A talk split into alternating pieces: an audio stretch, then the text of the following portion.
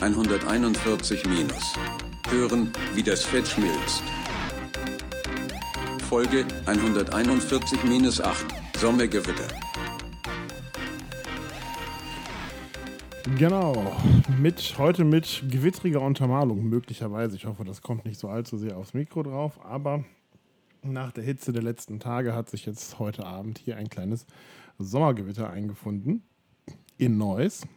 Ja, Gewitter in Neuss. Kommt manchmal vor.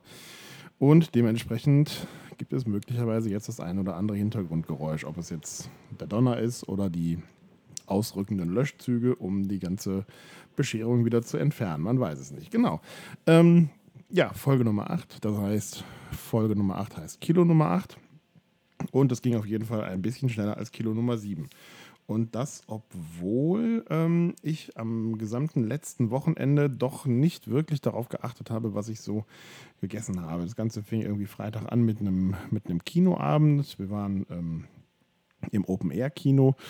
Und ja, wie soll es anders sein? Dann gibt es da zuckerhaltige Getränke. Man will sich ja nicht den ganzen Abend am Wasser festhalten. Ähm, ich habe auch einen, äh, einen Radler getrunken, obwohl ich versuche ja im Moment auch weitgehend auf Alkohol zu verzichten, weil das ja doch eher sinnlose Kalorien sind. Und dann gab es auch irgendwie natürlich Pommes und Fleisch und das Ganze ging dann irgendwie am Wochenende, am Samstag und am Sonntag auch irgendwie nahtlos weiter mit einem kleinen oder doch eher etwas größer geratenen Grillgelage. Ähm, ja, aber nichtsdestotrotz habe ich tatsächlich ähm, übers Wochenende mein vor dem Wochenende gewogenes Gewicht gehalten, was mich schon relativ erstaunt hat.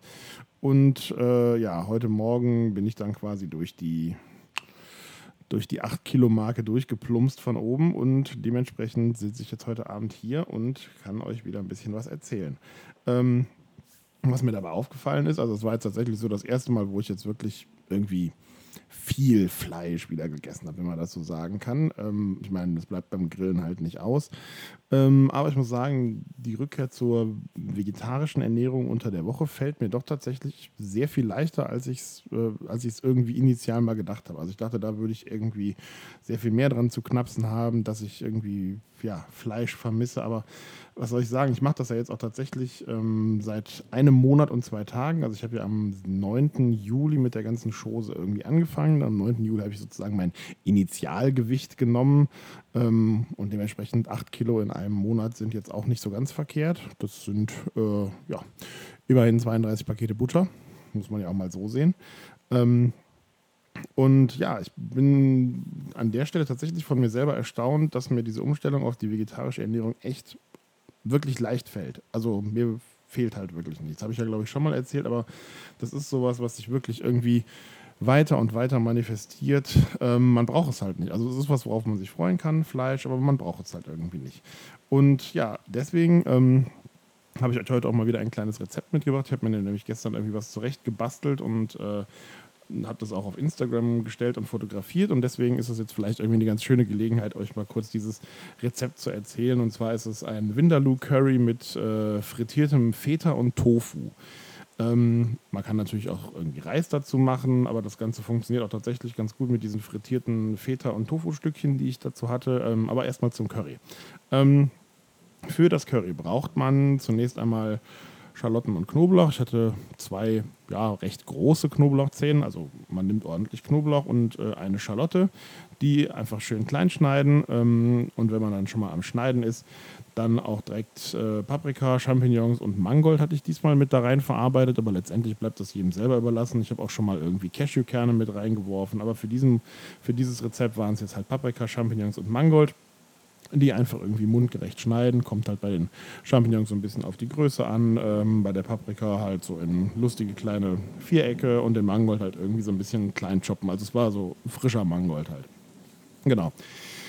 Dann nimmt man die Champignons und mit Öl und Paprika habe ich die halt in einer separaten Pfanne langsam angebraten, ähm, weil ansonsten saugen die sich halt irgendwie immer so komisch voll. Also Champignons mache ich immer separat, weil dann bekommen die halt diesen leckeren, äh, sagen wir mal, Kirmes-Champignon-Charme. Und die also einfach in eine Pfanne dann irgendwie langsam vor sich hinschmuggeln lassen, also mehr oder weniger vergessen, bis sie interessant und lecker aussehen.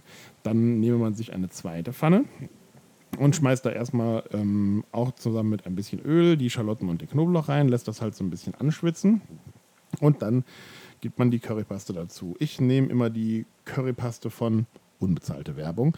Patak, das scheint eine britische Firma zu sein. Ähm, und da die Briten ja als Kolonialherren der Inder sicherlich eine recht brauchbare indische Küchentradition vorweisen können, ähm, nehme ich die halt immer.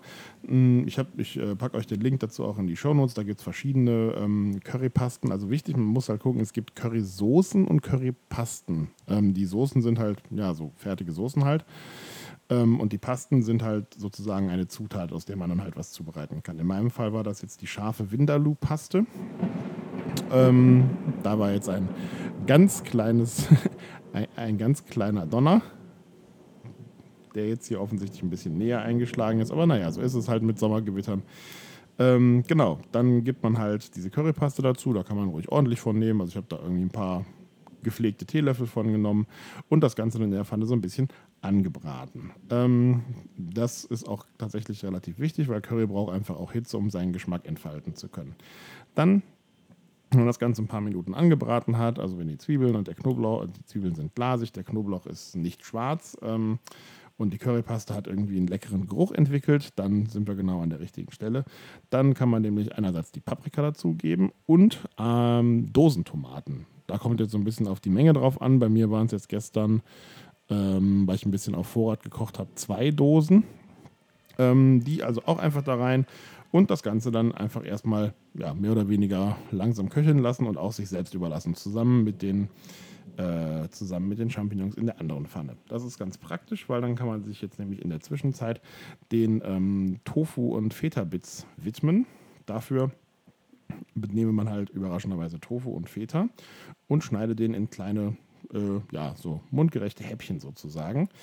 Ähm, den Tofu würde ich vorher so ein bisschen auspressen, ähm, dass der halt so ein bisschen Flüssigkeit verliert. Ansonsten wird das eine relativ matschige Angelegenheit und dann schneidet man den halt in, in Scheiben und Würfelchen. Ähm, dann würde ich das alles äh, noch ein bisschen würzen. Also ich habe Salz, Pfeffer und Curry dran gemacht, äh, um die Stückchen zu würzen.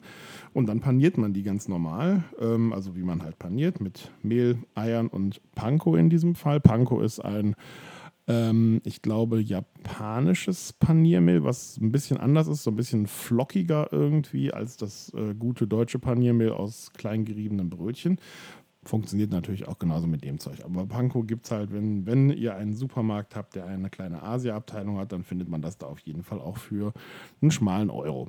Ähm, genau, das Ganze halt dann panieren, wie man halt Dinge so paniert und in der Pfanne dann einfach langsam frittieren lassen.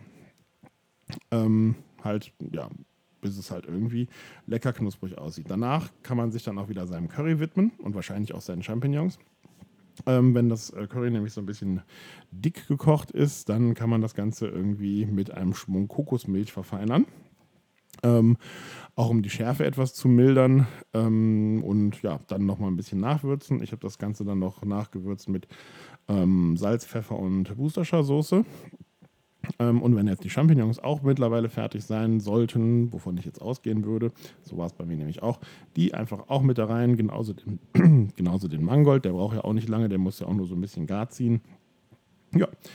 Und ähm, das Ganze kann man dann ruhig noch ein bisschen vor sich hin köcheln lassen. Das schadet der ganzen Veranstaltung nichts. Es wird eher leckerer, wenn man es noch ein bisschen länger kochen lässt, weil ähm, dann mit der Zeit auch mehr und mehr dieses Tomatige verschwindet und das Ganze mehr in so ein Curryartiges ähm, Geschmacksprofil übergeht. Aber wie gesagt, das kann man dann ruhig noch ein bisschen stehen lassen, sich selbst überlassen. Ja, und dann kann man das äh, wunderbar zusammen irgendwie essen mit dem äh, Feta und dem Tofu. Wie gesagt, man kann da auch Reis zumachen ähm, oder was einem auch immer in den Sinn kommt. Aber auf jeden Fall, das ist auf jeden Fall ein schönes Curry-Grundrezept. Das kann man dann auch mit anderen, ja, sagen wir mal, Proteinbeilagen, um es mal allgemein zu halten, kann man das natürlich dann auch noch kombinieren. Da kann anderes Gemüse rein. Ich tue da ansonsten ganz gerne zum Beispiel auch mal Zuckerschoten rein oder Cashewkerne tue ich da rein. Ähm, man kann da theoretisch auch Kartoffeln reintun, ist jetzt nicht so mein Ding, aber geht auch. Also man kann das doch sehr schön variieren. Genau.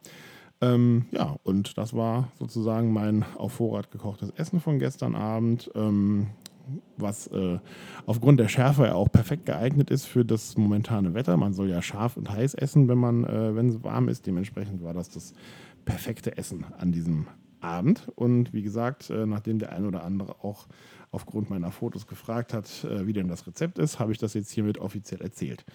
Genau. Damit sind wir für heute auch tatsächlich wieder am Ende angekommen. Ähm, mal sehen, wann das nächste Kilo sich ähm, verabschiedet, also wann ich dann die nächste Folge aufnehmen kann.